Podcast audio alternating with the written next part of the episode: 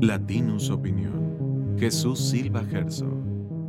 La concentración reciente en el Zócalo de la Ciudad de México y en muchas otras plazas públicas eh, de nuestro país creo que es una, una señal de la preocupación que existe en sectores amplios de la sociedad mexicana por el rumbo de la política mexicana. Si hay algo que despertó la preocupación, el sentido de alarma, de muchos ciudadanos fue el paquete de iniciativas que presentó el presidente de la República hace unos días y en donde se describe con toda claridad el proyecto de restaurar una estructura autoritaria, de recomponer el viejo presidencialismo, de eliminar todos los contrapoderes que obstaculizan eh, la arbitrariedad presidencial y de eh, fijar constitucionalmente para siempre el militarismo político que hemos padecido en los últimos años. No, no creo que sorprenda a nadie la reacción del presidente de la República, que eh, reaccionó como suele reaccionar el presidente, descalificando eh, personalmente a los organizadores y a los asistentes de esta marcha por la democracia. Los llamó hipócritas, los llamó eh, cómplices de la corrupción, en fin, la, la retaíla de descalificaciones que conocemos muy bien. Lo que llama la atención, francamente, es que la misma estrategia política haya tenido Claudia Sheinbaum, una mujer que dentro de unos días empezará su recorrido por el país, pidiendo ahora sí abiertamente el voto a los eh, eh, ciudadanos. Es un discurso que pues reitera lo mismo que dice el presidente, descalificando a los organizadores, descalificando en los mismos términos a quienes participaron en esta concentración. Se trata de una descalificación moral, prácticamente una expulsión histórica de aquellos que discrepan de las líneas de Andrés Manuel López Obrador como si fueran los representantes del antipueblo.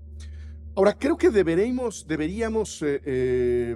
resaltar una vez más el sentido del discurso del único orador en esa eh, concentración, el discurso del exconsejero del Instituto Nacional Electoral, de Lorenzo Córdoba, porque creo que logró juntar dos fibras, dos hilos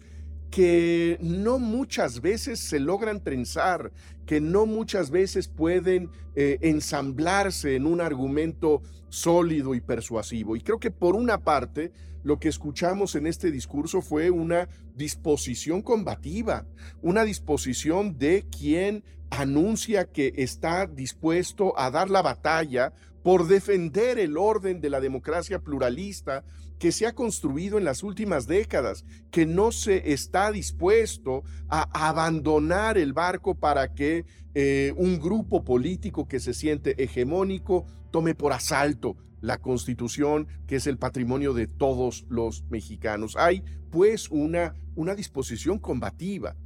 pero no es una, eh, eh, un combate que eh, parta de la descalificación del insulto a los otros, sino que por el contrario tiene una marca clara de civilidad pluralista. Eh, la democracia es fundamentalmente un espacio que le permite vivir a cualquier persona dentro de la ley, que no excluye a nadie por pertenecer a un grupo minoritario, por tener ideas equivocados, por, por ir de acuerdo a su decreto en contra de la corriente de la historia mexicana. Y creo que ese es el enorme valor de este discurso de Lorenzo Córdoba, que por una parte eh, anuncia esta disposición por defender lo que es nuestro y por el otro lado una manera de entrar a la polémica, a la conversación pública desde otro lado, no desde la amenaza de la exclusión, sino por el contrario, por, eh, por la defensa de esta ciudad, esta ciudadanía hospitalaria. Esto fue una producción de Latinus Podcast.